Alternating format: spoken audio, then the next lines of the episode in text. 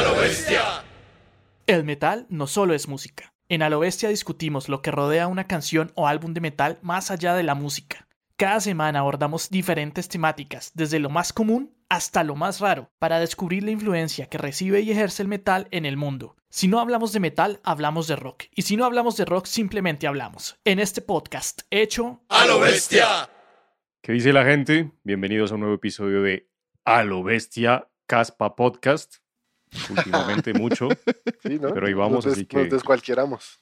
nos descualquieramos. Dani, un gran representante de esta causa. Gracias. ¿Qué más. Dani? Yo ¿Todo sabía bien? que los iba a infectar. No, no, no. Excelente, Manuel. Le agradezco que proponga estas cosas porque me siento en mi salsa. Perro. Cínico. Los episodios fáciles que le tocan ya.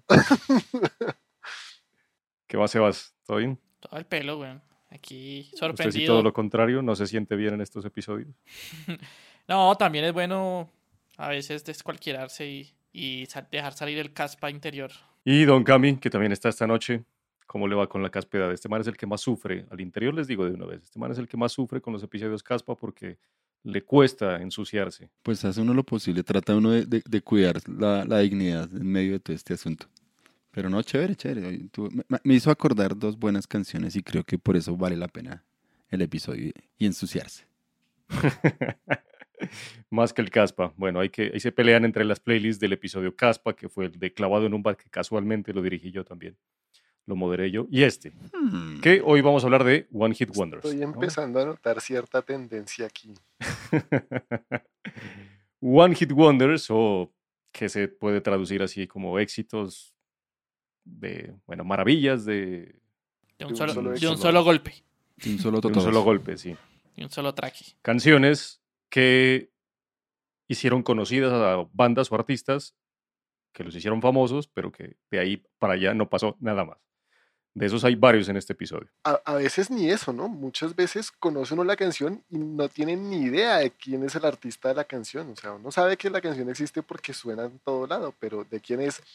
Como, como me acaba de pasar a mí con, con la de Don Riva. ¿Cuál? ¿Con cuál? Bueno, no, espere. No, no nos adelantemos a los hechos. Sin spoilers. Ahorita le decimos cuál. Todo bien. Listo, listo. Bueno, recuerden que nos pueden escuchar en la web, alobestiapodcast.simplecast.com o buscarnos como Alobestia Podcast en cualquier plataforma de su preferencia. Spotify, Apple Podcast, Google Podcast, Deezer, TuneIn o Stitcher. O si les da flojera, como dice Dani, todo lo anterior lo pueden encontrar en nuestro link de Linktree, que está en Facebook y en Instagram, en nuestros perfiles, ahí en nuestras descripciones están. Linktree slash Alobestia. Y ahí también encuentran nuestras redes sociales. Instagram, Facebook y YouTube como Alobestia Podcast, ahí nos están comentando, ahí la gente se mueve con nosotros, colgamos ciertas cositas, eh, datos curiosos, ya lo ven, recordatorios de episodios pasados y también la gente reacciona a nuestros, nuestros episodios y nuestras publicaciones, ¿no? ¿Quién ha reaccionado estas semanas últimamente? ¿Quién se ha dejado conocer en esos medios, en esas redes? Bueno, pues en Facebook nos saludan un poco los de siempre y un poco eh, reacciones nuevas, que está chévere. Saludos entonces a, a Oscar Javier Quinche Benavides, que no, no pierde publicación para darnos like. Se lo agradecemos de verdad de corazón. Este Saludos a muchacho se merece una Sí. cerveza cuando nos podamos ver. Sí, sí, sí. Saludos también a Miguel Gómez, a Karen Joana, que también está ahí, amiga de la casa, a la banda rusa Svore, que nos, que nos puso su corazoncito y, su, y nos compartió la publicación de Metal Ruso. Por allá en Saludos. sus redes rusas. Saludos también a, a Luis Alberto Flores, a Svein Bali, a Dora Berrío y ya, esos saludos tenemos por aquí por Facebook. Por el lado del Instagram, entonces tenemos a Ambe, o Andrea, Vargas, ¿cierto? También conocedora aquí de la casa. Angélica Parra, Natalia Santamaría, Esteban Rubio, Jason Lancheros, Miguel Gómez, por ese lado de- del Instagram. Un saludito a Angélica Parra, que es mi novia. Ah, Ok. Ya lo hizo hasta público y Sí, todo. hecho O sea, esa público. vaina estás. Pero. Esto es serio. Sí, sí. Cosa es sí. seria. Muy bien, Sebas. Me gusta el compromiso. Bueno, y por YouTube, saludos a Gabo B. Creo que nos ha escrito en, en algún otro episodio o en alguna otra publicación. Pero él nos comentó en un episodio que es el 37, el primero de Proto Metal. ¿no? Recuerden cuando el blues y el rock se hacen pesados. Y nos comenta Hola, ¿qué tal? ¿Me podrían recomendar un libro introductorio a la historia del metal, por favor? Saludos desde México. Entonces, ya que está viendo ahí en los videos de los episodios que colgamos, es el episodio completo, el episodio sin cortes que le puso Cami de Protometal. Entonces, eso nos comentas y qué, qué, qué recomendaciones le podemos dar. Tarea para Cami. No, yo creo que aquí ya lo mencionamos hace unos episodios atrás y, y creería yo que para hablar de historia del metal, por el lado de un libro, yo creo que el de Salvarrubio, la primera parte de Metal Extremo, donde hace como, como la historiografía de- del metal desde principios de los 80s hasta el 2011. Entonces creo que ese puede ser, y pues yo estoy leyendo la parte 2, pero hasta donde leí es bien interesante el asunto. O si no, también verse la serie de Sam Dunn, la de Metal Evolution, que también creo que ahí hay una buena síntesis de, de las bandas, de dónde se originan y más o menos como la, la relación de las bandas con el contexto. Entonces creería que son dos buenos documentos para echarle la, la revisada. Y yo les recomiendo otro libro que tengo por aquí, pues ahorita con el comentario no escogido desprevenidos, de pronto en un break más adelante se los muestro, que es La historia del heavy metal de Andrew O'Neill. Ya lo he mostrado aquí en unos episodios hace muchos, tal vez primera o segunda temporada. Y es una, una aproximación a la historia del, del metal de una manera jocosa. Entonces creo que ese creo que es un libro para repasar la historia, pero para quien ya es metalero, porque tiene muchas, muchas frases y muchas, eh, llamémoslo, trolls hacia artistas o bandas, entonces hace muchas referencias que uno siendo metalero las conoce, entonces pues causa gracia. Pero para el que apenas está empezando, no. Entonces ese también es una recomendación, que fue una muy buena, un muy buen descubrimiento que hice por ahí en una librería hace unos años. Entonces ya tienes ahí, saludos a Gabo B, que nos escribe y pues esperamos que leas esos libros y esas recomendaciones. Y otro a el viejo Vlad Tepes, Vladimir Bato, que nos escribe Priviet en el video de YouTube del intro de, del teaser del episodio de Metal Ruso, ¿no? De hace un par de semanas. Entonces, Priviet a Vladimir. Bueno, mi gente, eh, episodio sencillo. Queríamos hacer un episodio un poco relajado para estas épocas, ¿cierto? Un día más de manifestaciones en Colombia. Entonces, filtros.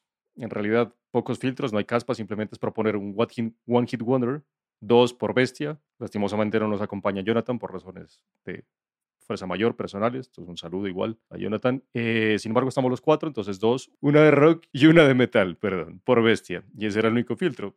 Sí, de resto, nada. eh, estará en streaming, estará en YouTube, tendrá muchas reproducciones, así que será megamente caspa y no hay nada más de, filtros. Un filtro que la verdad no, no valía la pena traerlo a colación es que pues no debe haber salido en el podcast y tiene consecuencia porque si ya salió, entonces ya se quemó ese One Hit Wonder de la banda, pues que es el único conocido, así que no tendría sentido como volverlo a presentar, pero pues igual eso estaba por ahí. Todas las bandas que se han presentado no han salido en el podcast y pues como dice Cami, uno trata de guardar su, su compostura, su reputación, entonces pues Claro, en términos generales tratamos de no ser tan caspas. Era poco probable que hubieran salido de estos. nosotros, ¿no? Ustedes otra cosa y otro cuento. Pero bueno. Ah, o sea, sí, pero igual. Bueno, siendo así, entonces vamos de una a la chicha, como dicen en España, lo que tiene carne. Y vamos a abrir con una canción, póngale play a la playlist, por favor. Una de las canciones más caspas de la historia, claramente. Novedosísima la canción. Sí, todas son nuevas las canciones, por si acaso. ¿no? y es un bonus, este es un bonus, nadie lo está proponiendo, no porque no entrara, sino pues porque nadie lo propuso, así que entra como bonus porque vale la pena resaltarlo. Y es eh, Bittersweet Symphony de The Verve. ¿ok? The Verve, una banda de... ¿Cómo es que es? es Britpop. Britpop, gracias, eso, Britpop. Britpop que en su tiempo eran peleados con The Oasis y es un one hit wonder la banda acá, por lo menos en Colombia, tal vez en Latinoamérica, pero es una banda que tiene bastante reconocimiento a nivel de Britpop. Entra pues porque estamos haciéndolo desde Latinoamérica y específicamente desde Colombia, para que no salten todos los rock. Si hay un metal elitist, los rock elitist o rock enthusiast, por allá que sean cercanos a- al Reino Unido o a Inglaterra. Entonces lo decimos es por eso, ¿vale? The Verve es una banda reconocida y fue de las pioneras del Britpop y demás, así que es un one hit wonder acá, ¿listo? Sí, obvio, o- obvio si hay gente que es súper fan de la banda, pues le gustará toda la música o varias, pero pues Sí, ahí no estamos entra, claro. hablando, digamos, a nivel más global. Mm. Pero incluso comercialmente, esta banda también fue Fue una lápida difícil de quitarse desde que sacaron esta canción por todos los problemas legales que tuvieron con el, con el segmentico que tomaron y que según eso tomaron unos segundos de más del, del, del segmento y los representantes de Rolling Stone los clavaron y económicamente jodió la banda. Y de hecho después de este álbum creo que The Verve no logró recuperarse ni anímica ni económicamente del, del tablazo que les metieron los, los representantes y abogados de Rolling Stones porque fue un montón de billete que les tocó que les tocó pagar casi que les tocó el arreglo si no recuerdo mal eh, ellos tuvieron que renunciar a todas las regalías de esa canción y esa canción les hizo plata como un berraco entonces por eso también fue un What Hit Wonder que no permitió que la banda se le conociera mayor cosa después de eso o sea ellos creo que tienen uno o dos trabajos antes de este Como dos, Sí. porque esta canción es del 98, 97. Esa, esa fue una época como caspa, ¿no? ¿por qué? Es que la- la- las mías son prácticamente de esa misma época. Sí, finales de los 90, principios de los 2000 están todas estas canciones en realidad así como muy muy por esas por esa línea, por esos años. ¿ya? Hay muy pocas que son realmente nuevas, pero sí, lo, lo que dice Cami, ellos tuvieron que renunciar a todos los derechos y pasar todo 100% de los derechos de la canción, se los dieron ni siquiera, o sea, ni siquiera es una pelea que Mick Jagger y Keith Richards anduvieran moviendo, sino que era el representante y el dueño de los derechos de las canciones de los Stones antes del 60 y pedazo, de 65, que es cuando compusieron la canción que es The Last Time, que es de donde toman cinco notas que se pasaron más del tiempo. En 2019, Richard Ashcroft, que es el vocalista de The Verve, puso en Twitter, hizo una publicación que los Rolling Stones como tal habían, cedi- habían devuelto los derechos de la canción. Hoy en día la canción vuelve a pertenecer a The Verve, pero desde hace dos años. O sea, todo lo que fue la canción cuando explotó, además que por qué se hizo Caspa y por qué se hizo One Hit Wonder, sobre todo también a nivel mundial porque fue banda sonora de Pure Intentions o de... ¿Cómo era que se llamaba esa, esa película en inglés, en español? Perdón. Ay, Cruel Bajo, no, Bajos Instintos no era... el Pure Intentions era... Juegos sexuales. juegos sexuales. Sí, que era una película que protagonizaban eh, Reese Witherspoon en ese tiempo, que eran finales de los 90, entonces pues era un boom adolescente. ¿Y ya no estaba la, la de Buffy? Sarah ¿cómo se Michelle, Sarah Michelle, Sarah Michelle- Michelle Gellar, Michelle Gellar. Buffy, oh, Buffy. Antes y después de Buffy se divide mi vida, por si acaso, les boto ese dato. Y Ryan, bueno, el que fue esposo de Reese Witherspoon después. Entonces era, sobre todo por eso también se hizo caspa y se hizo famosa. Y Esta canción le, le encantaba a mi novia, sobre todo por el video, esa actitud de me importa un culo el mundo y los voy a atropellar a todos. Ella le gustaba sentirse identificada con esto. Obviamente uno eventualmente se aburre de esta canción. 645 millones de reproducciones en YouTube, ¿no? Pues para que veamos qué, qué repercusión tuvo esa, esa, ban- esa canción. perdón. Y pasando de los bonus a, a la primera propuesta, entonces vamos con la que abre este, esta playlist de recomendaciones como tal. Y es una canción de una banda publicada, la canción, no la banda, en 1988. Don Sebas. Bueno, la banda que les traigo el día de hoy es Living Color con su One Hit Wonder Cult of Personality.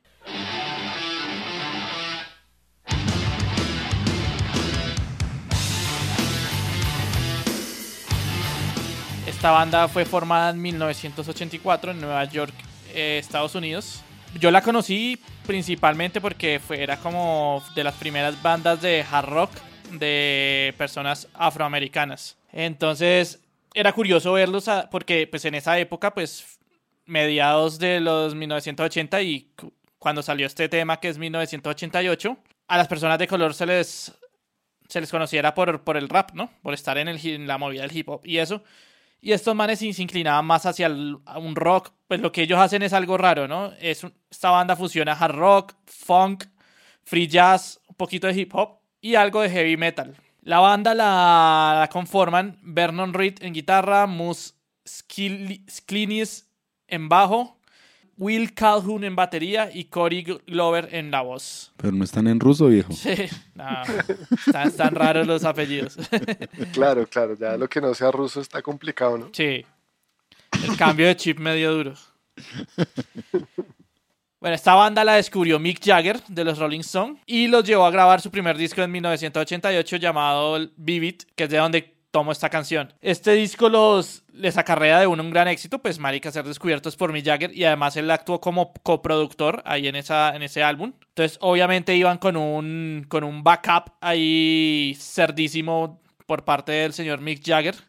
Y pues, claro, ganan gran éxito, incluso se, ganan un Grammy como mejor performance de hard rock en 1989 con esta canción Cult of Personality. Aunque ellos han sacado otros discos, en total sacaron cinco discos a la fecha, los cuales han sido pues musicalmente aclamados, puesto que pues no hay mella en la composición y antes ellos incorporan elementos experimentales y de fusión, pero no gozan lograr el reconocimiento que les trajo esta canción Cult of Personality, pues porque tienen el videoclip que estuvo rondando en, en, en MTV, estuvo rondando por todo lado y mejor dicho, ese fue su primer hit y más allá de ese, digamos que no lograron otro hit mayor a él. Esta banda después en los 90, pues a pesar de que sacaron discos y todo esto y tuvieron giras, pues no fueron como muy reconocidos dentro de toda la oleada de bandas de los 90 y no fue sino hasta el año 2011 que la banda ha vuelto a tener cierta repercusión, ya que esta canción, Cult of Personality,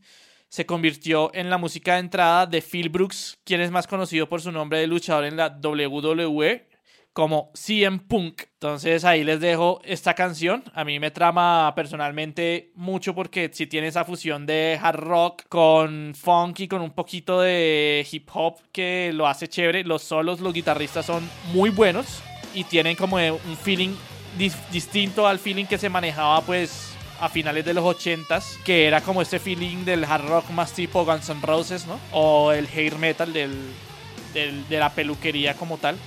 Justamente estaba escuchando el solo en este preciso instante que lo mencionó y fue puta, qué tremendo solo tan, tan volado. Sí, no, y la banda es una chimba. La estética incluso de la banda es re distinta a toda la estética glamera de la época. Yo vi esta banda la primera vez y quedé impresionado porque la propuesta en ese entonces era como muy fresca. Entonces ahí les dejo esta banda por si no la conocían para que la pillen. Sí, quítele, quítele las pintas, o sea, cámbieselas. Y la actitud en, en escenario es de, de las primeras bandas de grunge. Sí, sí, sí, sí, sí. Cámbieselas y es eso. O sea, y esto es de finales de los ochentas, cuando estaba iniciando. Entonces, no. Y son de la otra costa, ¿no? Entonces, tienen actitud rebelde. Se estaba hablando y todos estábamos así como moviendo la cabeza. no, tiene un feeling muy bacana la canción, güey. Y la banda fue considerada también dentro de las, de las pioneras de, del rap metal con Stock Mojo, mm. ¿cierto? Sino que Stock Mojo sí tenía más componente rapero, pero pero estos manes también están en esa colada de la fusión que, que le aportó mucho a la música de, de, los 90.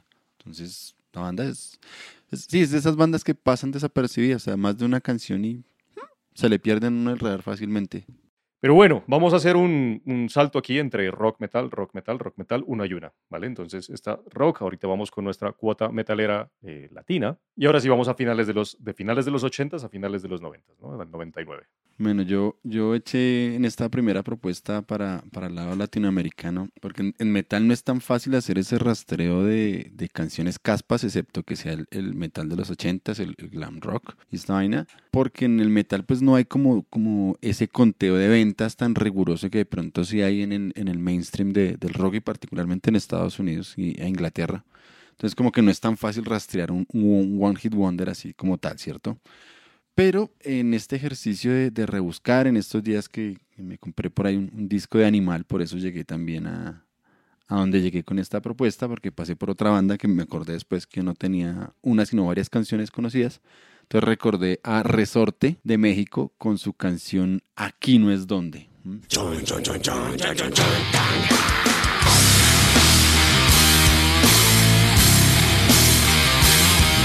canción pertenece a su álbum XL, de 1999, un álbum lanzado sobre, sobre, el mes de junio. La banda, conformada por Gustavo Tao Nimongi en la guitarra y la voz, Juan Chávez en la voz y el bajo, Gabriel Queso Bronfman en el bajo y una segunda o tercera voz, y Carlos Charal Sánchez en la batería. Esta banda, así de manera particular, hace, hace parte de, esa oleada de bandas mexicanas.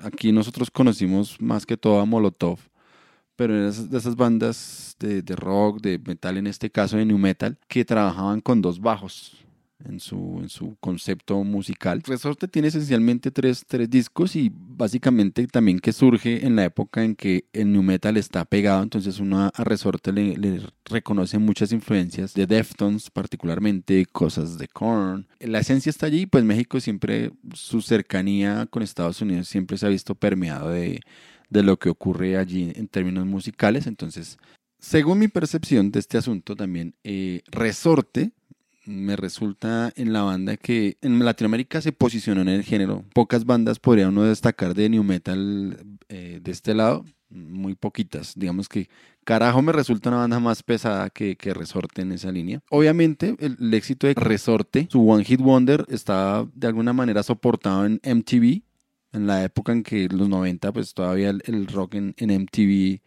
era primordial obviamente el haber posicionado esta canción en su top 10 disparó la banda un montón, aunque ellos habían tenido una canción, o sea, es curioso, ellos llegan a MTV por otra canción, pero una canción que ni siquiera habían grabado su primer disco, entonces les resultó interesante y ellos los movieron, pero realmente la canción que los disparó fue en esta. Resorte estuvo por aquí por Colombia en el 2001, entonces yo los vi de lejos porque digamos que hasta, hasta ese año estaba todavía quitándome la, el traje de True entonces no podía con estas vainas y ya por esa época digamos, ya estaba empezando a conciliar ciertos sonidos y los vi de lejitos en, en Rock al Parque. Eso sí, obviamente fue un fiestón no porque la banda en, en vivo tenía muy, muy buena energía. Una banda muy pachanguera, ¿cierto? Uno está ahí todo el tiempo ahí cabeceando sabroso.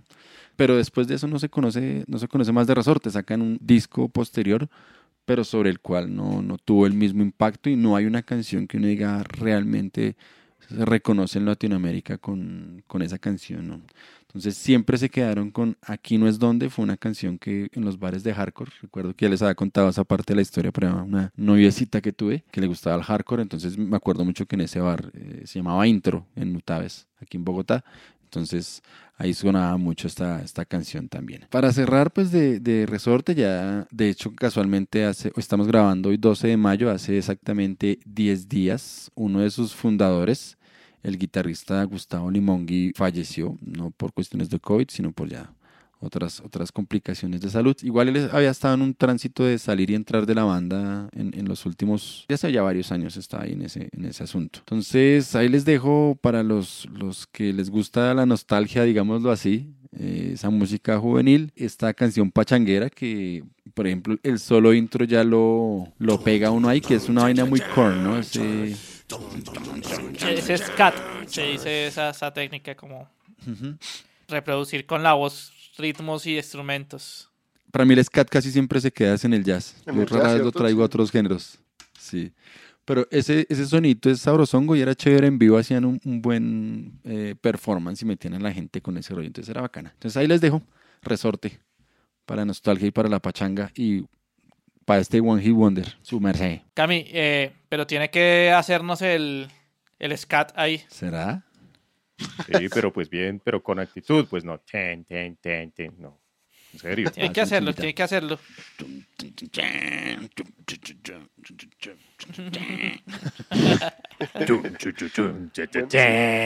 Ma- más o menos. Eso es. Es- eh, eso hecho, por ejemplo, en, en la voz de Jonathan Davis me parece una locura, ese man le suena muy sabroso eso. Ahora sí vamos con la que tal vez, diga dejémoslo en tal vez, es la canción más caspa de esta playlist. Por lo menos a votación interna, que es de un añito antes del anterior, ¿no? Y es del 98, es rock, claramente. Las más caspas eran rock, porque siempre el rock va a ser más caspa que el metal. Lo único que lo salvaría es que no se haya visto la película. No, pero ¿quién no se ha visto esa película? Antes, Paila, muy caspa ya usted. Yo creo que inclusive podríamos decir casi que ci- científica, no, perdón, por lo menos estadísticamente que es la más caspa. Ya les cuento bien por qué. La canción que voy a recomendar yo se llama Iris o Iris de los Goo Goo Dolls. give up forever to touch you. Cause I know that you feel me somehow. Los Goo Goo Dolls son, porque todavía son, una banda pues, de rock de Buffalo en Nueva York, formada por el bajista, perdón, guitarrista y vocalista John Resnick, el bajista y vocalista Robbie Takach y en un principio, perdón, Takak, y en un principio el baterista George Tutuska, que después de como siete discos se salió de la banda y lo reemplazó Mike Malinin, que también se salió como tres discos después y actualmente... No ellos- confundir con Mike Mangini, ¿no? Porque Sí, Lo no, mismo estaba pensando yo, güey. Estaba pensando exactamente lo mismo. Nada que ver.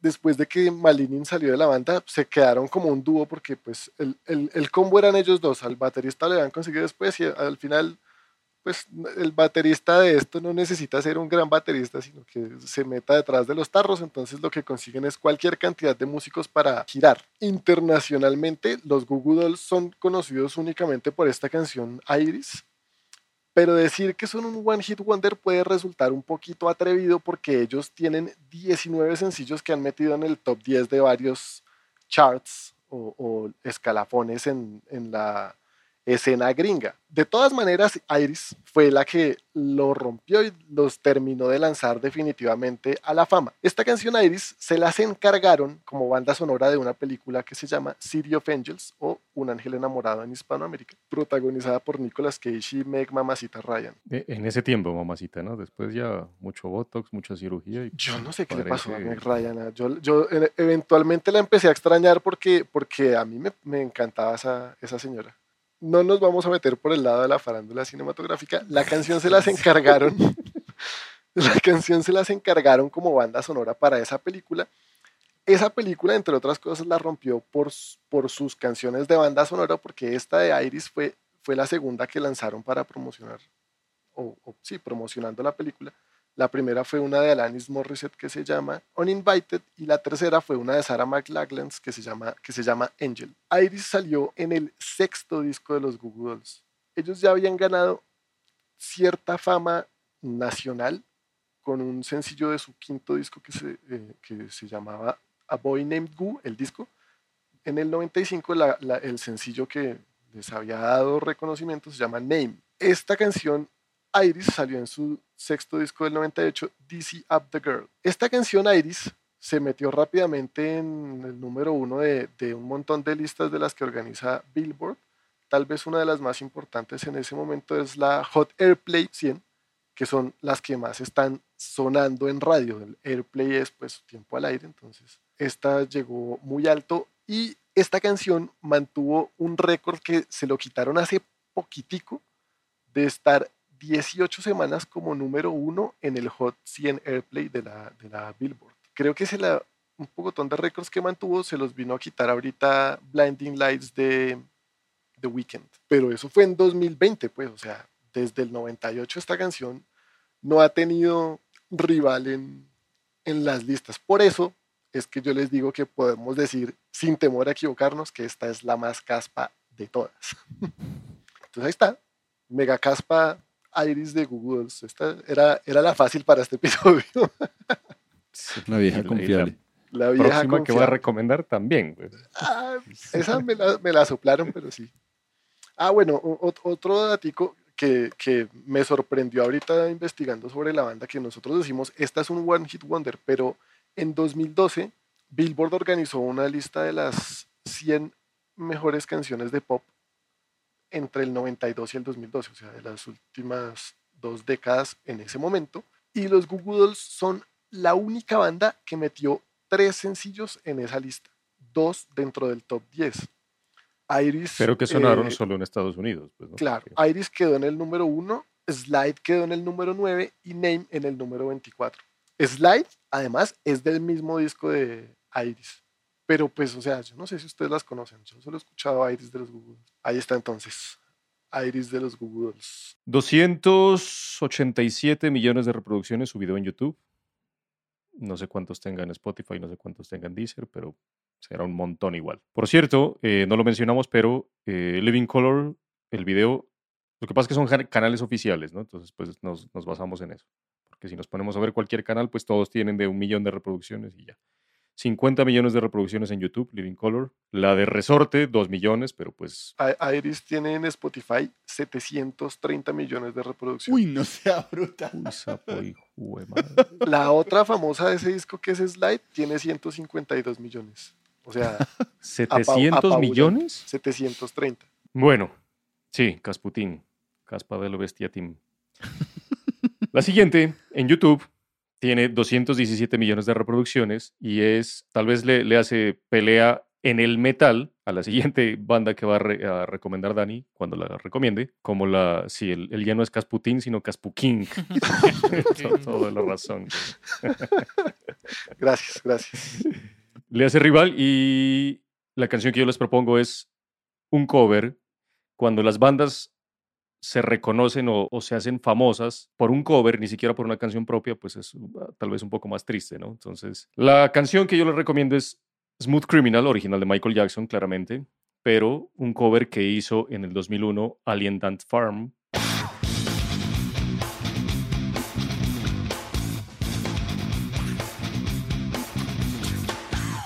Todos conocen esa canción, todos conocen el video, el video es, obviamente es una chimba. El cortecito del man que era un así como rapado con un poquito de pelo, pero con una línea en la mitad. Un montón de gente tenía ese corte ahí a, a a principios de los 2000, yo me acuerdo ya cuando terminando el colegio estaba yo. Alien Dant Farm es una banda que se formó en el 96, ¿vale? en Riverside, California. Obviamente cuna de la, de la caspedad. Del 96 al 2008 tuvieron un break de un año entre 2008 y 2009 y como bien lo dijo Dani antes con Google Dolls, son, Alien Dant Farm todavía son una banda que desde el 2009 hasta hoy siguen activos, aunque no han sacado nada, porque su discografía son, el primero salió en el 99, que fue un demo que se llamó Greatest Hit, fue el primero, ¿no? Pero pues es su éxito más famoso. Y el segundo álbum es el Anthology, que es de donde se toma esta canción, que salió en 2001, que por cierto este año, hace poco, porque fue en mayo creo, cumplió 20 años. Así de viejos estamos. Entonces ya esa canción tiene 20 años, el álbum 20 años, ¿vale? Puede entrar en la segunda parte de 20 años. Y sus siguientes discos fueron después del Anthology, o sea, digo Ant, es porque ese Ant lo ponen en mayúsculas, el siguiente fue True Ant, entonces en mayúsculas, 2003, un raro que se llamó Third Draft, o que nunca se publicó por ahí, y 2006 Up in the Attic, entonces desde el 99 hasta el 2006 como seguido, y de ahí un álbum en el 2014, Always and Forever, y hasta ahí. Yo pensé que ese Always and Forever, porque nunca volví a escuchar Alien Dant Farm, no desde eso, sino que ni, ni antes ni después de esa canción, o sea, solo esa canción y no más. Pensé que ese Always and Forever, incluso por el título del álbum, que es de 2014, iba a ser como una recopilación, así como grandes éxitos, pero no, son todas canciones nuevas, así que bien por ellos. Pero no es que estén muy activos, porque si entran a la página de YouTube, al canal de YouTube de la banda, perdón, se van a dar cuenta que solo tienen nueve videos, de los cuales ocho están subidos hace 11 años, o sea, cuando empezó YouTube, más o despuesito de que empezó YouTube y ellos abrieron su canal, y uno solo de ellos está hace un año, hace 11 meses, que es su último sencillo. Entonces, el año pasado sacaron un sencillo, pero también es un cover de una canción que se llama Everything She Wants y es un cover de Wham.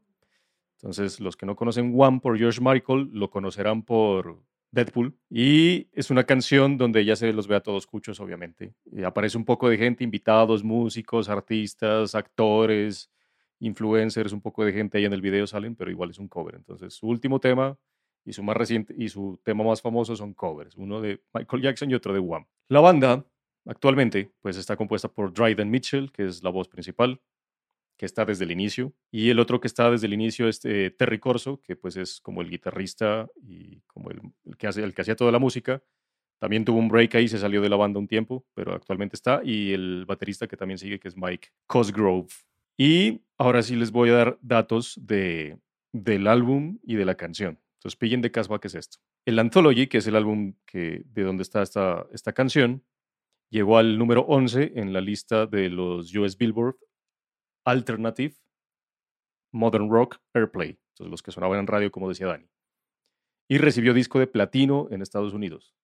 Entonces, por ejemplo, para recibir disco de platino en Estados Unidos se requiere un millón de copias vendidas. Entonces, eso lo recibió el Anthology. Pues bueno, más de un millón, ¿no? Y la canción tiene en YouTube 217 millones de reproducciones. ¿Qué tan grande es la brecha con esa y la siguiente? La siguiente canción es Movies, que es su, se- su segundo tema más famoso, que también es de ese disco.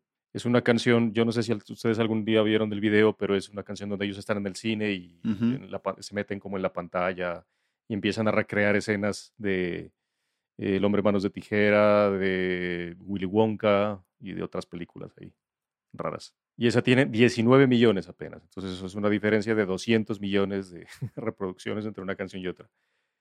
En Spotify tiene 236 millones de reproducciones la canción y la siguiente que también es Movies con 34 millones.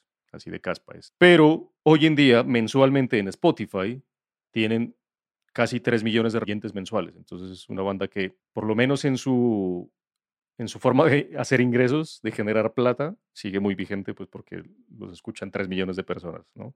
Recuerden esos episodios por allá de Death Metal Melódico, no tan caspa, o Caleto más bien, donde teníamos como menos de 50 mil oyentes mensuales, o hay unos que tenían como 10 mil, 5 mil, entonces pasar a 34 millones con un One Hit Wonder, pues ya es un, gran logro. Incluso el año pasado, sí, ellos colgaron una, una imagen en, en, en, Instagram que, donde tuvieron 54 millones de streams, 2.8 eh, millones de horas de reproducción, 10, casi 11 millones de oyentes en 92 países diferentes. Obviamente todo se lo llevó esta, esta canción. La canción también ocupó el número 23 en los US Hot 100 de Billboard, durante cuatro semanas. Esa es como la lista más, la primera pues de Billboard, ¿no? el, Hot 100. Listo, ahora vámonos con un poco de, de metal porque ya acabamos nuestra primera parte. Vamos a presentar, ahora los que presentaron metal, ahora rock and roll y los de rock and roll vamos a pasar a metal. Y empezamos con el viejo Sebas, con una, en teoría iba a ser super banda, pero pues más bien Caleta. Pero eso está medio caleto, eso tendrá que justificarlo con, cifras porque la banda está caletica. No, porque, o sea, el One Hit Wonder significa que la banda tuvo solo un éxito, no, no que el éxito haya sido así súper reconocido. Uy, no, es que ese es, bueno, siga. claro que sí. Además que quiero comenzar esto diciendo que en metal es muy subjetivo decir un One Hit Wonder y se me hace que es como más difícil encontrarlo en metal que en, que en rock, porque pues la fanaticada del metal es, es como más fiel, ¿no? Entonces si uno se escucha una banda, escucha todo el disco, escucha, y mínimo siempre, siempre rescata uno o dos temas del, del disco, ¿no? Entonces, y pues no me quería sentir tan caspa, entonces quería salvar mi reputación. De hecho, creo que es la única banda de metal de esta playlist, por lo menos de las recomendadas, que no es nu metal. Sí. Sí, me quería ir por algo, algo más caletico, pero dentro de todo no es tan caleta como lo pensarían, ya les diré por qué. La banda se llama Voodoo Cult. La canción que les estoy presentando en esta ocasión es Killer Patrol, de su disco Jesus Killing Machine, sacado en 1994.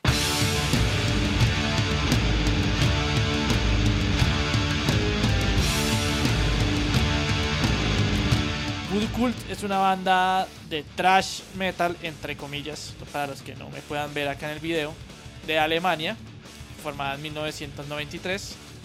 Fue conformada por un man que se llama Philip Boa, quien tocó guitarra y cantó en, en esta agrupación, y cuyo nombre real es Ernst Ulrich Figen. Ya les contaré más adelantico quién es este man, ok. Es conformada, esta banda, pues ya como dijo Mano, es una, un super grupo y es conformado por artistas súper reconocidos de la escena metalera, tales como Dave Lombardo, que es de la banda Slayer. Hace rato no decíamos Slayer, ¿no? sí, güey. También tocó en Testament, Suicidal Tendencies, Mr. Bungle, Fantomas, etcétera. Mejor dicho, Dave Lombardo, uno de los bateristas más famosos de, del metal. Chuck Schuldiner, de la banda Dead y Control Night hace una aparición también en este disco, tocando guitarra. Dave Type Ball, del bajista de la banda Killing Joke, es el bajista de, esta banda. Mile Petrosa, de Creator, guitarra. Marcus Freidwald, de Sodom, Creator, Lacuna Coil, Rotting Christ, también fue baterista de esta banda. Gene Martin, de Infectious, Infectious Grooves y Fate No More, en la guitarra. Y Gaby Abularak, de la banda Chromag también en guitarra. Maricas, ese, fue, diría Jonathan, ese fue el dato que me cambió la vida. ¿Y qué es lo que pasa con esta banda que pues no fue muy reconocida? Porque pues este señor Philip Boa es un artista de pop. Eh, la banda a la que él pertenece se llama Philip Boa and the Voodoo Club no Voodoo Cult, sino Voodoo Club, Voodoo Club, pues. Y a este señor se le dio por hacer una banda de metal pesado, haga usted de cuenta como Cristian Castro, y pues teniendo la Luca contrató a grandes nombres del metal para que tocaran en su banda, ¿no? Por la plata baila el perro, sí, ahí sí, yo no sé, yo no sé cómo no, no, pues por plata. si a mí me contratan para hacer un trabajo, pues... sí, debe ser, debe o sea, no sé por qué busqué alguna entrevista donde hablaran estos males de esto y no, no, no encontré. Y en ese tiempo tenían, o sea, estaban casi en su pico porque Chuck Schuldiner estaba vivo y Dead estuvo en su pico hasta que él se murió. O sea, Slayer también, Creator también, Sodom, pues de pronto ya no tanto, pero igual era de Alemania y ese man era alemán, entonces pues... Pero si no me falla para el 94, eh, Lombardo ya no estaba con Slayer. De hecho, lo que le iba a decir es que cuando escuché la banda al principio, ¿sabe qué me recordó? A Gri- a. Y le iba a decir más adelante, se parecen. Ahora entiendo por qué se parecen. El baterista. Casi toda la música de Voodoo Cult la escribió Philip y Dave Ball, que el bajista de Killing Joke, también escribió un par de temas. Lombardo y Petrosa, cada uno escribieron un tema para contribuir. Y Chuck Schuldiner solo participa en algunos solos de- del disco. Entonces, digamos que ahí no se ensució tanto las manos el hombre. Eso llegó aquí, páguenme y Sí, en los chao. temas en los que toca Chuck son Voodoo Cult y Born Bad and Sliced. Ellos tienen otro, alcanzaron a sacar otro disco homónimo, el cual, pues la verdad, les soy sincero, nunca escuché porque la banda, a pesar de ser un supergrupo, no, nunca me terminó de convencer. O sea, sí tienen cositas, pero pues para ser un supergrupo uno se esperaba mucho más, ¿no? Y pues de no ser por el video Killer Patrol, que fue rotado en MTV, y la gran lista de, estrellas metaleras que tiene tocando en este disco, pues esta banda hubiera pasado desapercibida porque pues no es que, no es que sea así una banda que uno diga, uff, marica, qué chimba. Tampoco la voy a recomendar, pero pues la traje por la novedad de que era un supergrupo con, con grandes estrellas del, del metal y que pues solo tienen un éxito que rataron en MTV que fue este Killer Patrol. Y que en realidad por eso se la acepté, ¿no? Pues porque, o sea, yo tampoco tenía ni idea. No fue muy mainstream, pues, para que suene, pero por los músicos que tenía, porque en teoría era un supergrupo, entonces, pues, pasa. O sea, sí, efectivamente un One Hit Wonder. Y sobre todo para estudiar el caso y para conocerlo. Me timaron aquí. Voy a Yo reclamar si- yo siento, entonces. siento que nos metieron un golazo. No, aquí. señor. Sí, sí, sí, porque Centro de volea y golazo. a mí me devolvieron sí. cerebral board porque supuestamente que quien escuchaba eso y tengo una historia muy, muy similar. No, no son conocidos la banda, pero la banda sí fue. Se suponía que se iban a hacer plata y no, y me la devolvieron. En mi humilde percepción es que para hacer One Hit Wonder hay que haberla roto duro con una canción. Pero estos manes no rompieron nada. Estos más rompieron la expectativa que se les tenía. Nos timaron, nos Eso no timaron. cuenta, Eso cuenta, Bueno, nos eso robaron cuenta. ahí, pero bueno. Cuenta. Ya que. Baneemos esta vaina después de la presentación. Sí, ¿Qué no, carajo? no, no. Sí. Baneo en vivo aquí. Van El Hammer solo, aquí. el solo hecho que hayan Metal Stars ahí en ese supergrupo ya la, la hace meritoria de estar acá. Pero no tienen un hit. Claro que sí. ¿Y el hit? El hit, el video que tenían en MTV es ese, Killer Patrol. güey. Yo no veo que ustedes tengan video en MTV. Porque no tenemos un hit. A ver el suyo, perro. Porque no somos un hit.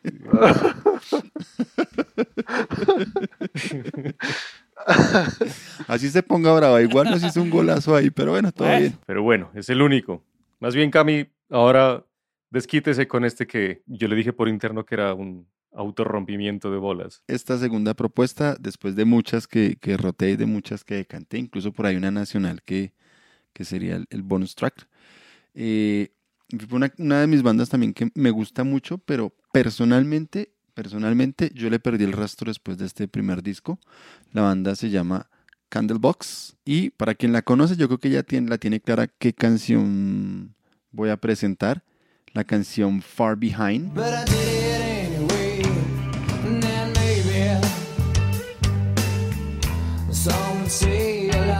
Realmente el One Hit Wonder de esta banda. O sea, ellos tienen siete discos, bueno, seis realmente. El séptimo sale este año en, en el mes de septiembre. Pero realmente la banda nunca volvió a tener el éxito en ventas ni a tener una canción en listados tan bien posicionada como les fue con eh, Far Behind. Pero la canción es una chimba, o sea, se suena por ahí en emisora también. Y a veces en los bares, en los bares no le dan tanto palo, pero en emisora sí suena bastante. Entonces, de Far Behind, el álbum, perdón, que es homónimo, Candlebox, fue lanzado el 20 de julio de 1993.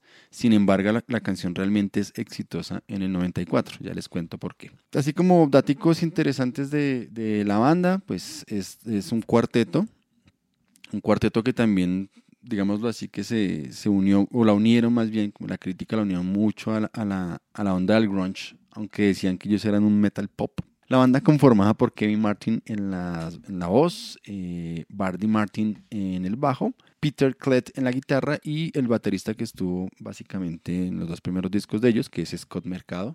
Eh, ellos tuvieron un, un, guitarrista anterior, pero hay una historia ahí de suicidio del asunto. De hecho, esta canción también tiene una relación por ahí con otro personaje que se pasó de, revoluciones que también hemos mencionado en otros momentos en, este podcast. Este primer disco de, de Candlebox sale bajo un sello que estaba patrocinando Madonna por aquella época, de la cual quizás la banda más conocida podría pelearse el, título entre Deftones y Prodigy, eh, que quizás pensaría yo que fue más famosa Prodigy cuando estuvo en Maverick Records. De hecho, Madonna en su momento salió públicamente a hablar bien de Prodigy. El productor de este disco quizás le suene al señor Rivadeneira, ¿cierto? Que es el señor Cali Gray o Kelly Gray. La banda originaria de él es Smith, pero después con un amiguito de ahí termina formando una banda que aquí se le denominó como Queen Biriche o realmente llamada Queen's Reich y también él posteriormente pasa a ser parte de Operation Mindcrime. Entonces, él es el productor de este disco, está detrás de toda la parte de, ingeniería,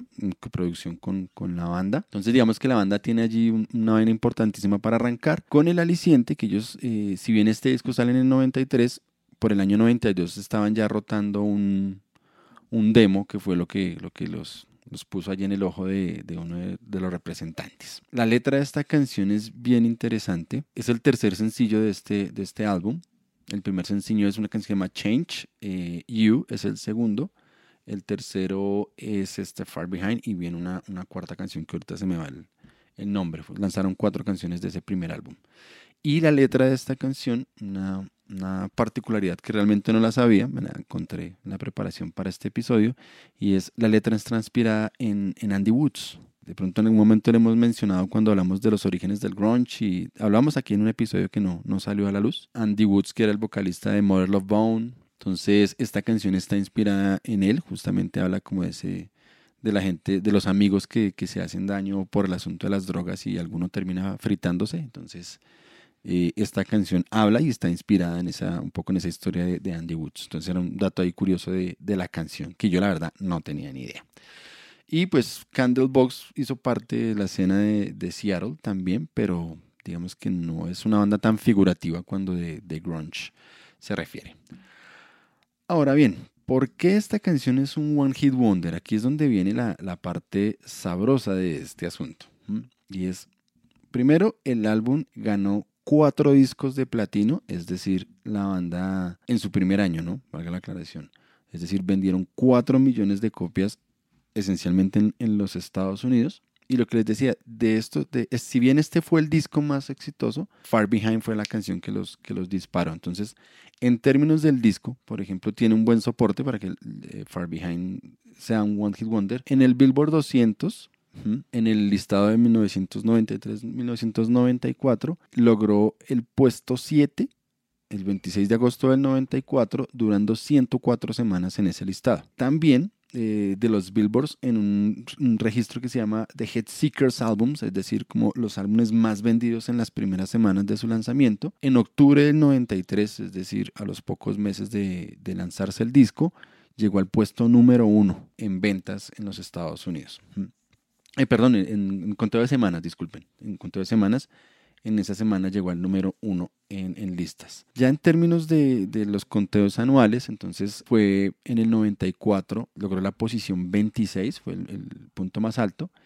Y en el 95, es decir, dos años después del lanzamiento del disco y un año después de, de la fama del álbum, lograron la posición también 55. La canción ya como tal obviamente fue eh, un hit también en MTV, el video rotó cualquier montón de veces, llegó también a ser parte del top, eh, top 10 de MTV.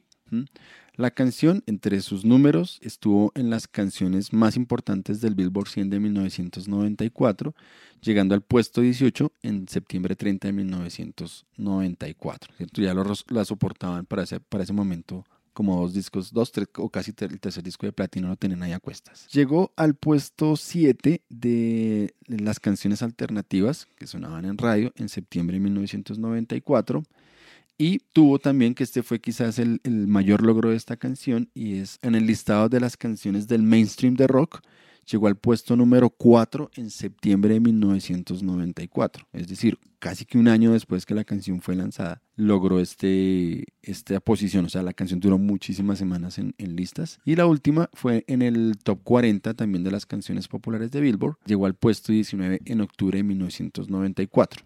Una cosa curiosa es que estos locos lanzaron la canción para enero del 94 y quizás eso fue también ahí como el, apalancamiento de la canción. Ellos lanzan el video y lo lanzan ya como sencillo. Entonces ustedes recordarán que los sencillos en Estados Unidos normalmente suelen ser eh, trabajos que tienen una cara B. Entonces ahí la, la, la, apalancaron también. Entonces es una canción que duró semanas en listas. De hecho es la única canción de ellos que ha logrado posicionarse en los cuatro listados principales, por lo menos en los Estados Unidos. Las otras canciones llegaron a dos o tres y no en posiciones tan altas. Y el asunto con esta canción de, de si, si las cifras no terminan de ilustrar la situación, pues básicamente que las canciones más reconocidas de, de, Candlebox están en este disco, Far Behind borra casi que Change o, o, o, View, y en los discos posteriores estos locos tuvieron una medio crisis porque no funcionó, o sea, no volvieron a tener un, un hit así que los tuvieran listas, que los respaldara con, con ventas millonarias como lo tuvo este, este álbum debut, y de alguna manera quedaron rezagados, ¿no? Ya para su tercer disco, sobre el 97, entra un baterista, digamos que de la de mis afectos, que es Dave Crushen, que es el, baterista que graba el Ten de Pearl Jam, porque él básicamente no está con, con Pearl Jam después de eso. O sea, él está, la grabación, los videos de Alive y Once, que son unos videos en vivo, y ya después entra Dave Abreu, pero bueno, otro día hablamos de Pearl Jam. Entonces este loco está desde esa época acompañado a Candlebox por ahí con unas intermitencias, y de hecho, la gente, yo por lo menos acá en, en, Colombia, incluso conocedores, incluso hasta buenos conocedores, por aquí uno que tengo en la mesa de trabajo, no tenía muy referencia a Candlebox, a pesar de que este Far Behind fue un exitazo para la, la banda. Acabo de mirar ahí en Spotify, en esta de Far Behind tiene 84 millones de reproducciones contra You, que va de segunda con 20. La, la cuadruplica un poquito. Y en YouTube tiene 33 millones de reproducciones.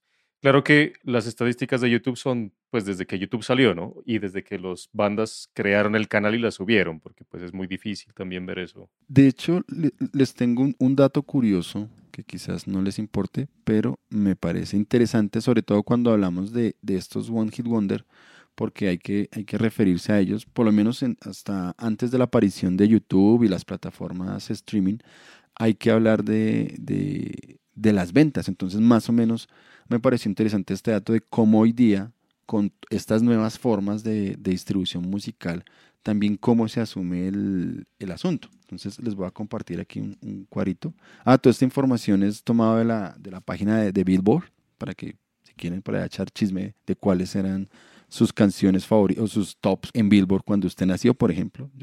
Tengo que cuando yo nací en agosto del 81, entonces Billboard tenía una canción de Lionel Richie y Diana Ross en número uno, pero bueno, otra historia. Les iba a decir es cómo se mide, por ejemplo, esta información me parece relevante, cómo se mide hoy día ese asunto de las ventas. Entonces, como ya no solo se venden los álbumes, sino se venden las canciones o las descargas, las reproducciones, entonces encontré este cuadrito que decía, o sea, la equivalencia de un álbum vendido sería hoy día a 10 canciones descargadas, eso sí, del, del mismo álbum, preferiblemente, o 1500 reproducciones de, por streaming. Entonces, hoy día, estos listados de Billboard y todas estas vainas que se basan sobre todo en las ventas de, de las canciones de la música, también tienen estas, equivalencias. Entonces, ahí les dejo ese, ese ahí interesante para hablar de estas vainas. Antes de todas estas plataformas y el streaming y de que Groove Shark jodiera a todo el mundo, pues se medía relativamente fácil por el tiempo que duraban en radio y por la cantidad de discos vendidos. Pero hoy en día, ¿cómo se mide el éxito de estas canciones? Tal vez, tal vez resulte más fácil viéndolas por numeritos en sus plataformas de, de, streaming y de YouTube. Pero yo recuerdo haber escuchado de casos de, de gente que ponía su computadora a, a, reproducir en bucle sus propios videos para, para aumentar ese número y hacer parecer que los habían visto mucho más. Eso, eso también se vende y los singles también los premian así, también por esas descargas, uh -huh. las reproducciones, el streaming. Es que hoy en día es más difícil. Aunque eso está volviendo, hay varias bandas que están volviendo a vender singles. O sea, y, y, y sellan el, el, CD o el vinilo con un single. Pasa es que el reggaetón fue el encargado de, de reactivar el mercado del single.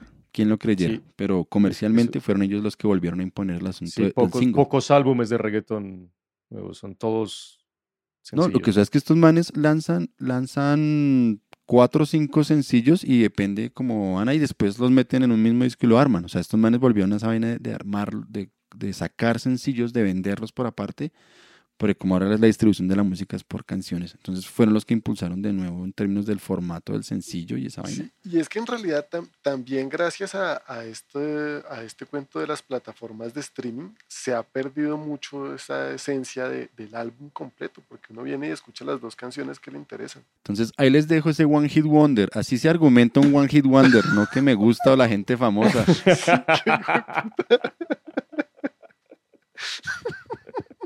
y diga que no. Vaya, Bien dicho. vaya y haga la tarea, le dijeron. güey. Igual yo soy editor, solo edito. Contra el poder del editor no hay Ya no nada. le como de amenazas, ya. Contra la Claro, dictadura, usted, ahí usted- sí. usted puede dejar esto en el video y hay evidencia. Pero bueno, ahí está el One Hit Wonder del grunge que nos trae Cami. Y ahora la que se va a pelear también, la canción de metal más, calpa- más caspa de la playlist, con Smooth Criminal, que ya se las presenté, ¿no? Adivinen quién la presenta. Bueno, antes de, de hablar de mi canción, yo quiero enfatizar esta dificultad que tiene buscar un One Hit Wonder en el metal, porque es que de verdad la fanaticada metalera es bastante mucho más dedicada que la de la música popular.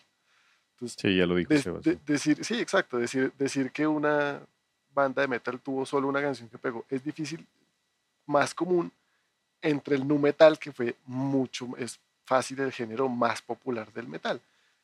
En ese sentido, yo antes de proponer esta, que en realidad ni siquiera la propuse yo, planteé la posibilidad de pasar a- aquí ya a Dragon Force, porque Dragon Force la requete recontrarrompió en el mundo con una canción porque se hizo famosa gracias al videojuego de Guitar Hero, que es esta Through the Fire and Flames. En Spotify, Through the Fire and Flames tiene 126, 127 millones de reproducciones. La que le sigue no tiene sino 32. Entonces, casi podría decir uno por ahí, esta, o sea, esta tiene un éxito y un pocotón de canciones igualitas. No obstante, no me la pasaron y al final me decanté por una que ni siquiera había propuesto yo, sino que Jonathan dijo, si van a hablar de One Hit Wonders, pongan esta. Y como yo ya no encontré nada más, dije, pues voy, me voy de representante de Jonathan en este episodio que no podía estar. Qué berraco tan descarado. Fácil, qué facilista, hola. ish. La fácil. ya ni se Ya, esfuerza. esfuerza, No, güey, para sí. esto. Sí, sí, sí. para esta situación, esta, es- eh, pero es que estos son los ejemplos más claros de lo que queríamos mostrar acá.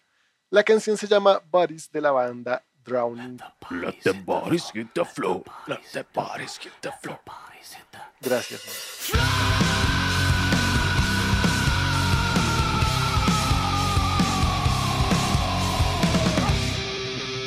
Drowning Pool son una banda de nu metal de Dallas, Texas. Se rejuntaron en el 96 y básicamente consisten de CJ Pierce en la guitarra, CJ, sí, CJ Pierce, Stevie Benton en el bajo y Mike Luz en la batería.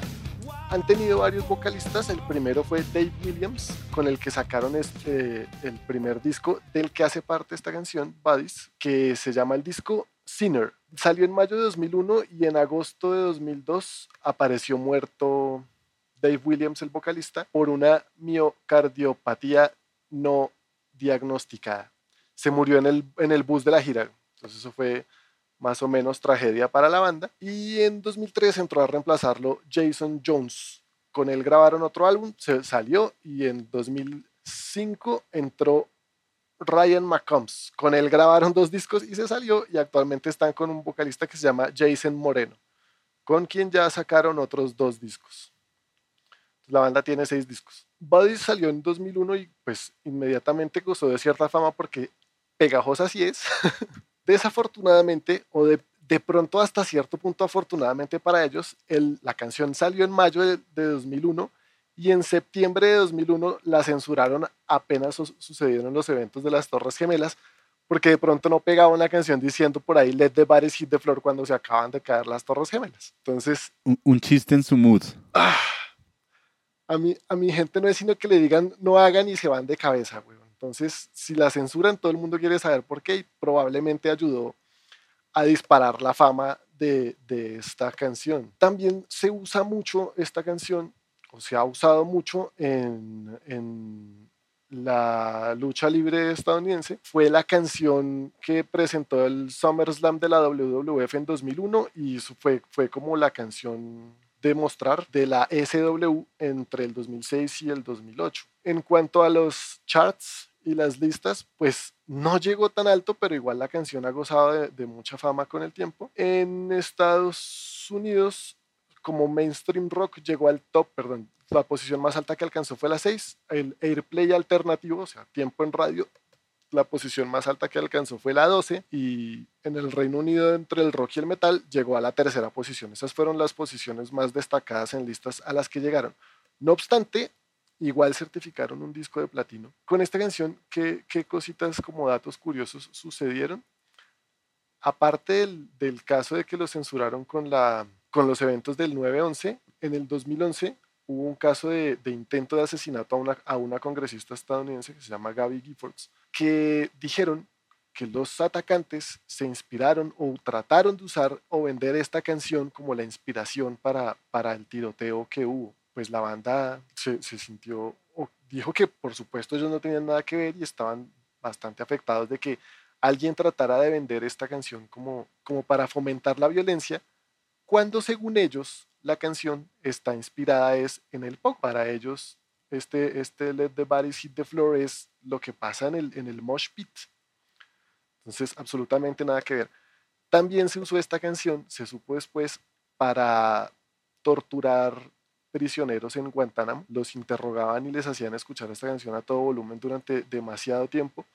Y aunque creo que fue el bajista el que dijo en algún momento que, que estaba orgulloso de que el ejército utilizara esta canción, después dijo, no, no, no, le tocó en su MySpace salir a decir que qué vergüenza que me descontextualizaron lo que dije. Por supuesto, no estoy para nada de acuerdo con el uso de la música en la tortura, por supuesto, mucho menos con nuestra música. Entonces, esas cosas pasaron con, con esta canción Bodies. También ha salido en un montón de, de, de películas y series que pues, es la forma en la que ya terminan de dispararse. Y videojuegos. Estas canciones que ya pegan, sí, videojuegos, en todo lado pegó. Entonces ahí está la otra canción más caspa de esta playlist que es Bodies de Drowning Pool. Te era tortura la canción. Es re pegajosa. No, mentira, no, no, no, voy a, no voy a decir que la recomiendo porque la canción es, eh, suena chévere. Es pegajosísima, suena chévere. No me mata. Y es pegajosa. Para el que no la ha escuchado, le aguanta. Cuando uno la ha escuchado ya 20 años, pues ya. en Play TV. bueno, y para cerrar la, pl la, playlist de canciones recomendadas, hay un poco de bonus que ya se los vamos a nombrar. Les voy a presentar en realidad lo que es para mí el mayor One Hit Wonder de esta playlist. ¿Y a qué me refiero con eso? Es una banda que vivió de esa canción y no sacó más. Y no logró más y baila hasta el sol de hoy, viven de esa canción y la explotan a más no poder. De pronto a algunos no les guste porque es un poco cheesy, puede pasar por pop rock, ¿cierto? Ni siquiera tanto rock, pero es pop rock. Pero el pop rock es rock. O sea, sí, sí, a la larga vamos rock, a discutir por eso, por eso está aquí. La canción se llama Wherever You Will Go, de la banda The Calling, y es una canción que también ya cumplió 20 años, porque esta canción pertenece a su primer disco, que se llama Camino Palmero, que salió en el 2001, ¿ya? hace 20 años. So lately, been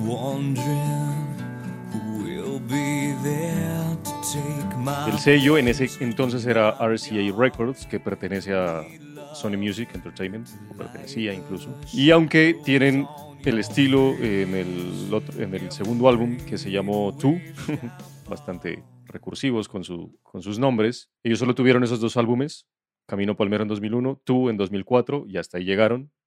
De ahí se abrieron. Ellos dicen que son post-grunge, alternative rock, pero también es pop rock. ¿sí? Entonces, es una banda que se formó en Hollywood, en Los Ángeles, California. Entonces, de ahí sale su, su caspedad, su hollywoodense. Se formó en el 96, estuvo activa hasta el, 90, hasta el 2005, ¿sí? un año después de que salió su segundo disco. Se reunieron, aunque se, se reunieron, es solo el vocalista, que se llama Alex Band, con otros músicos. En 2013 hizo una gira, se volvieron a abrir. Y en 2016 se unió con el guitarrista original que se llama Aaron Camin, que es el que componía toda la, música de las canciones. Hasta ahora que sigue activa. aunque Aaron Camin ya no está, solo es el vocalista con otros músicos, en teoría está activa, pero siguen viviendo de esos dos álbumes. En teoría iban a sacar un nuevo álbum en 2018, pero nada, lo siguen prometiendo hasta ahora. Y este man ya ha sacado música en solitario y nada, sigue viviendo. ¿Y por qué les digo que sigue viviendo de, ese álbum? Primero porque no sacaron nada después del 2004 y la banda sigue activa, pero no sacaron nada desde el 2004. Ningún single, ninguna canción nueva, nada. Y el man, o sea, el vocalista Alex Band en su perfil de Instagram dice lo siguiente, dice, singer-songwriter from The Calling, best known for Wherever You Will Go. Entonces, o sea, es como en un perfil, es, o sea, yo soy Manuel, pero soy el vocalista de una banda que no hace nada hace 15 años y que me conoce mejor por mi más grande sencillo. Entonces, ese sí es el mero One Hit Wonder. Ahora, en números, pues sí es una, una brutalidad, ¿no? O sea, el álbum llegó al número 36 en los Billboard 200, ¿sí? Recibió disco de oro en Estados Unidos y Canadá, platino en Brasil, Italia y Reino Unido. Pero la canción alcanzó el número 5 en el Hot 100 de Billboard, en los primeros 100, y ocupó el puesto número 1 en lo que decía Dani ahora hace un rato de Iris, en los Adult Top 40 Airplay de Billboard por 23 semanas, siendo la segunda canción con más semanas en esa posición para ese listado, después de Smooth de Santana con Rob Thomas. Esa es la primera. Esa canción también es bacana, esa me gusta. Y fue nombrada la canción número uno de la primera década de los 2000 para ese mismo listado. O sea, el Adult Top 40 Airplay, que es más pop que rock. Salió en un episodio de la primera temporada de Smallville, salió en la película, de incluso la primera vez que se escuchó esa canción fue cuando salió en la película Coyote Ugly, que es una película del 2000 incluso, o 2001 tal vez, fueron unos, unos años antes de, del 2000. Y después la película fue un fracaso, pero la canción se quedó ahí. Y el, el, sencillo, la canción como tal, es platino en Australia, Italia y Reino Unido. Ahora, otra razón para que solo vivan de esto es la canción obviamente más reproducida en YouTube, Deezer y Spotify es Wherever You Will Go, pero por ejemplo en Spotify tiene 355 millones de reproducciones y la segunda canción más reproducida de esa banda en Spotify es la versión acústica de Wherever You Will Go, que tiene 26 millones de reproducciones. Severo pajazo mental el de esos manes ahí. Tenemos dos canciones exitosas, esta y la misma pero versión acústica. sí, la misma en acústica. Y en Deezer, Deezer no tiene un, como un indicador de, como de reproducciones, de cantidad de millones, sino es como popularidad. Pero igual, en Deezer la más popular es esta, que dice 8.5 sobre 10, y la segunda más popular es la acústica de Wherever You Will Go, que tiene 5 sobre 10. Entonces estos manes y, y, sobre todo el vocalista, ¿no? Que es el, el, que sigue dando lora pues, con esa canción, es el que, nada, viven de eso. Ahí como, bueno, no es ni siquiera dato curioso, sino es como para saber de dónde viene toda la parafernalia. Obviamente el man es Care Barbie, es muy pinta y por eso la vendieron la, la canción. Se hizo famosa por el video también porque muestran mucho al man, al vocalista, al frontman en el video y es hijo de un productor y escritor de, guiones para cine. Man vive en Hollywood, o sea, nació en, en, ambiente rockstar ya. Entonces por eso se saltaron a la fama. De hecho, creo que los álbumes que, sacó ese man después como solitario eran la misma vaina, o sea, como el mismo sonido, más baladas, más pop que otra cosa. Pero sí, una anécdota ahí es que un amigo en el colegio cuando apenas salió esta canción, dijo, no, la van a romper, esta es la nueva banda, el nuevo éxito.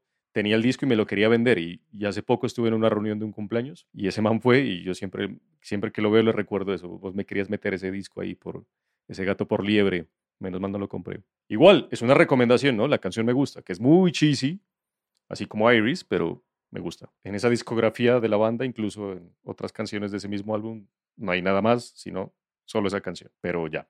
A mí me gusta también, si me la escucha en un bar con una polita, chévere. Y bueno, esta fue nuestra rápida playlist de ocho canciones recomendadas y unos cuantos bonus. El primero fue Bittersweet Symphony de The Verve y los siguientes que ya se los vamos a nombrar. De este episodio de One Hit Wonders, los invito, al igual que en el episodio pasado, Caspa, el de Clavado en un bar, a que nos escriban, ¿sí? nos comenten en YouTube, Instagram y Facebook ¿Qué canciones más añadirían? Vamos a hacer al igual que la otra, hagamos de esta playlist una playlist colaborativa, entonces digan qué otros One Hit Wonders nos faltaron en rock y en metal, ¿no?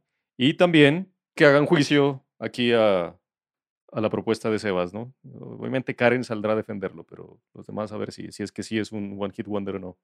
Entonces ahí nos comentan en los, en las redes también, en Facebook, Instagram y YouTube. Yo con esa canción de Colin cuando trabajaba en el bar me vacilaba a la gente porque me pegan así como la que dice You Will Go. Y yo, ah, My Heart Will Go On. Ah, sí, esa, esa. Yo no, esa es la de Celine Dion. Bueno, hasta aquí. Entonces, ¿qué bonus les dejamos por ahora? Los que tenemos, bueno, primero una canción repetida que ya ha salido, de hecho salió en la, en la playlist de Clavado en un Bar, que es No Rain, de Blind Melon. Ahí Cami para que se pare y busque el disco y pelee. Una, un bonus propuesto por, por Sebas, que dice que es el One Hit Wonder colombiano y es, se voy a leer en español, es Verdún, 1916 de Neurosis, de su disco Verdún, 1916. One Hit Wonder de la banda. In the Shadows de The Rasmus, que les guste o no les guste, pues es un One Hit Wonder. De los que esa canción y demás. Ese man, incluso cantó, yo me acuerdo mucho de una canción que se llama eh, Bittersweet, no Bittersweet Symphony, sino solo Bittersweet, que era una canción apocalíptica en ese tiempo cuando les dio por sacar álbumes con voces, pero todos eran vocalistas invitados. Esa canción la cantaban dos voces y era una de este man, de Rasmus, que es una banda finlandesa, por cierto. Y el otro era Bilbalo, que era el vocalista de, que sí era ya el vocalista de Him. Entonces esos dos, esas dos voces cantaban esa canción. Non Blondes, WhatsApp, que es así, es mega. Estábamos viendo ahorita en, la- en la- en- en las listas de reproducción de. En el número de vistas que tiene esa canción en YouTube, WhatsApp de Non Blondes, y tiene mil millones de reproducción. Un número muy absurdo, marica. Sí, es, es la más caspa de toda la playlist y de todas las playlists que hemos presentado. O sea, de todas. O sea, más que Iris, más que Wherever You Will Go, más que todas. Más que Y eso súmele que la letra es distinta, ¿no? Porque, por ejemplo, con Iris o con la de con la de, de Colin son, canc- son baladas, Sí, básicamente. son baladas como tal. Pero la de For Non Blondes es un tema más bien serio, es muy político, es muy, o sea, una posición completamente distinta. Y uno se preguntaría que una canción tan seria, de alguna manera, en términos de la temática, tenga tantas reproducciones. Es que ahí entra a ver cómo la, cómo la gente, que algunos artistas hablan mucho de eso, ¿no? Cómo la gente entiende las canciones cuando de verdad no se tratan de eso. Como tiene aire de balada, la, la ponen en un, en un bar o en una bebeta, en un parche, y dicen, ah, no, la baladita, y esto habla de amor, y amémonos todos, y no, no están ni tienen ni idea de qué se trata. Eso pasa mucho con muchas canciones. Y otra, ahora sí, Cami, cuéntenos, este, este es un bonus que propone Cami también de una banda que se llama X3, que no tengo ni idea quién es, una canción que se llama Mi Verdad, que es el One Hit Wonder colombiano. Sí, esa canción, eh, es en el año 93. Todos estos músicos son, son músicos, digamos, de una, trayectoria importante en el rock colombiano, porque la mayoría venían de una banda que se llamaba Ship. De pronto Sebas la conoce porque había músicos caleños, ¿ve? Y todos venían de, de, bandas reconocidas. Este, por ejemplo, este disco lo produce Chucho Merchan. Entonces también lo que le da como un aire así súper... De hecho es una producción para la época, es una producción muy muy bien lograda. Y esa canción de, de Mi Verdad que también es una balada, yo podría decir que algo característico de los One Hit Wonders muchas veces son las, las baladas. Esa canción fue número uno casi en todas las emisoras juveniles de la época aquí en, Colombia. Entonces es una canción supremamente importante dentro de, del contexto colombiano. Quizás fuera de, Colombia no tuvo tanto alcance, pero aquí en Colombia fue un One Hit Wonder, pero no tienen más canciones conocidas. El, el disco completico, me parece que tienen muy buenos temas, pero esta fue la que, la que los vendió al tope. Entonces sí es importante eso. Y por ejemplo, arreglar de Neurosis del One Hit Wonder, pues para la época, de hecho yo me podría pensar que en Latinoamérica pues fue el único video que ellos lograron rotar en MTV, que creo que ese es el mérito de ese video, el primer video de metal que, ro- rotara en, en Headbangers. Entonces de allí que si la convierte en un One Hit Wonder esa canción, sí o sí, si es que no el álbum. Pero bueno, eso será otra discusión también. Entonces hay dos colombianas presentes en los bonos por lo menos. Bueno, ya está aquí el episodio. Ahí eh, una pregunta simplemente así de rapidez es, ¿qué puede ser, por qué una canción puede llegar a ser un hit? Que después sea One Hit Wonder, pues el- la historia lo dirá y el tiempo lo dirá, pero ¿y por qué es tan difícil salir de eso? O sea, por ejemplo, una analogía con la actuación, ¿por qué Christopher Reeves nunca pudo quitarse el papel de Superman? O sea, ¿por qué es tan difícil salir para una banda de un One Hit Wonder y hacer otro y que la reconozcan y las olviden prácticamente? Yo te- tengo mis dudas en- con respecto a lo que dice usted, Manuel. No, no creo que sea tan difícil salir, o sea, todas las bandas que gozan de algún nivel de éxito, pues arrancan con un hit. Lo importante es escribir un segundo hit. Es más que a muchas bandas no lo logran. Perdón, a eso me refería. Mal, mal hecha la pregunta, mal formulada, pero mi idea era eso. O sea, porque para las bandas como tal les es difícil salir de un One Hit Wonder, o sea, hacer otro hit, o etcétera. O depende de otra cosa, o del público. quién sabe, se- se- seguro se enchimban. De todas maneras, Traducción hay- para Latinoamérica se enchimban Sí, es que sí, se- resulta- tienen mucha suerte, ¿no? Por si acaso. Contaron con suerte. sí. tienen un golpe de suerte con, con, su, con su primer gran éxito y fallan tanto en producir como en, en mercadear un segundo éxito muy O tratar de copiarlo, tal vez. Ah, sí, o sea, si tratan de hacer algo exactamente igual, lo más seguro es que no peguen. Yo creo que es- ese análisis cambia de, de un contexto a otro. Por ejemplo, yo digo, en Estados Unidos tener un One Hit Wonder es ya de por sí un logro. Donde cuando es un mercado tan grande, tan amplio en términos de, de la cantidad de artistas y de la cantidad de álbumes que, álbumes que se producen en, en un año en Estados Unidos. Por eso, finalmente, en el negocio de la música, ese, ese lugar es, es el negocio. O sea, el que quiera apuntarle a vender Socio. discos es, apunta al mercado gringo. Entonces, allá hay una, connotación frente a ese asunto y es este asunto de las ventas. Yo creo que, por ejemplo, en lugares como Colombia, donde las ventas de los discos no son tan millonarias, y en el lado del metal, donde tampoco son tan, tan voluminosas, yo creo que muy pocas bandas de metal pueden decir que tienen millones de discos vendidos en su haber. Yo creo que sí varía, por un lado, cuál es el contexto. Por otro lado, eh, lo que su merced decía de por qué les cuesta, lo que sucede es que hay, hay, hay que reconocer que muchos eh, One Hit Wonders responden a un patrón. Y en, en la música comercial está demostrado que las baladas son un patrón. O sea, cuando uno mira, por ejemplo, una de las herencias del, del glam rock fue, todas esas bandas tienen, entre sus éxitos, tienen las baladas. Si es que la mayoría de sus, de sus éxitos no son baladas. Entonces, y podemos mirar, por ejemplo, en esta playlist de- del día de hoy, varios de esos hit wonder responden a esa temática la balada. Entonces, a veces tratar de, de volver a lograr una canción de un mismo artista con las mismas características es muy, muy jodido. En términos de cómo lograr diferenciar una canción de, de la otra. Entonces pueda que la primera haya pegado como balada, pero la segunda tiene que ser una vaina distinta, si no, de pronto no le compagina al público de la misma manera. Porque finalmente, aparte de la situación comercial y la payola en radio y todo el asunto, de alguna manera también es, es la aceptación que tiene esa canción en la gente. Y aquí lo hablábamos alguna vez con el caso de Kraken que presentaba Daniel. Vestido de cristal no iba a ser la canción principal de ese disco, pero terminó siéndolo y terminó siendo la canción mucho exitosa de per se, de, de Kraken.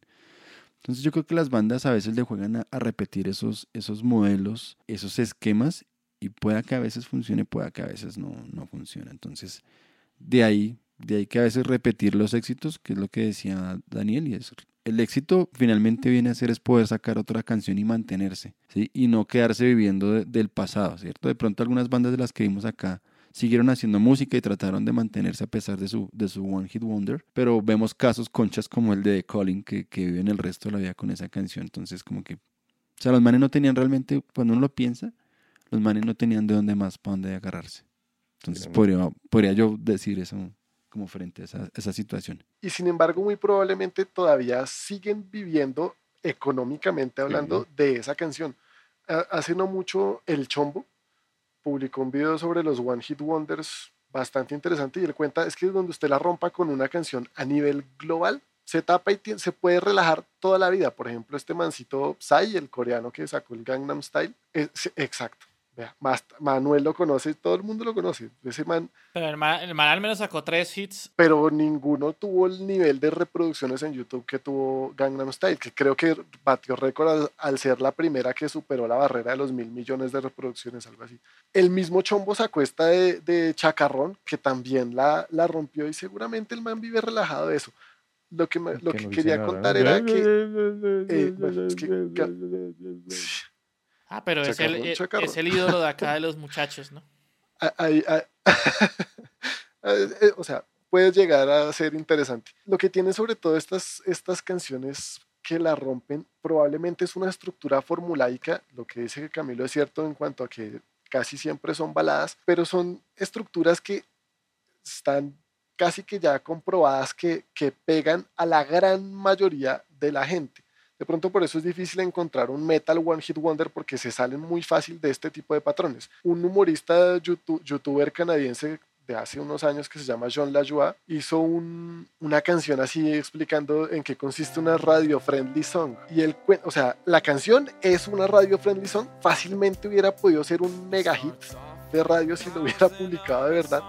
Y, él explica ahí bastante bien en qué consisten estas, estas cositas que, que, sí o sí pegan y si uno se fija en esta, en esta playlist que acabamos de armar hoy, guardan muchas similitudes en, en ese sentido de las radio friendly songs, sobre todo las de rock, las de metal, pues, pues no es tan fácil, pero también tienen varios elementos claves que, que es fácil de encontrar en varias canciones que pegaron en la radio. Bueno, sí, y la otra, pues puede ser presión, ¿no? De las, de las disqueras que les obliguen a vender lo mismo que primer éxito, entonces tienen que hacer algo igual, porque si no, no van a vender.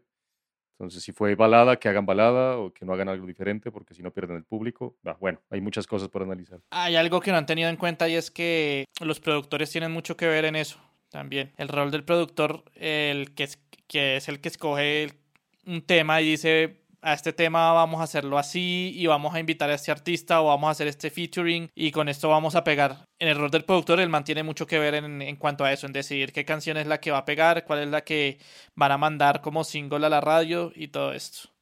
Entonces muchas veces las bandas prefieren trabajar con un productor ni el hijo de puta, tal vez en una sola canción porque no les alcanza para el resto del disco y esa es la que mandan como single, de pronto es la que pega, pero pues el resto no, no logra como esa fortaleza o esa coherencia que tiene esa canción, ¿no?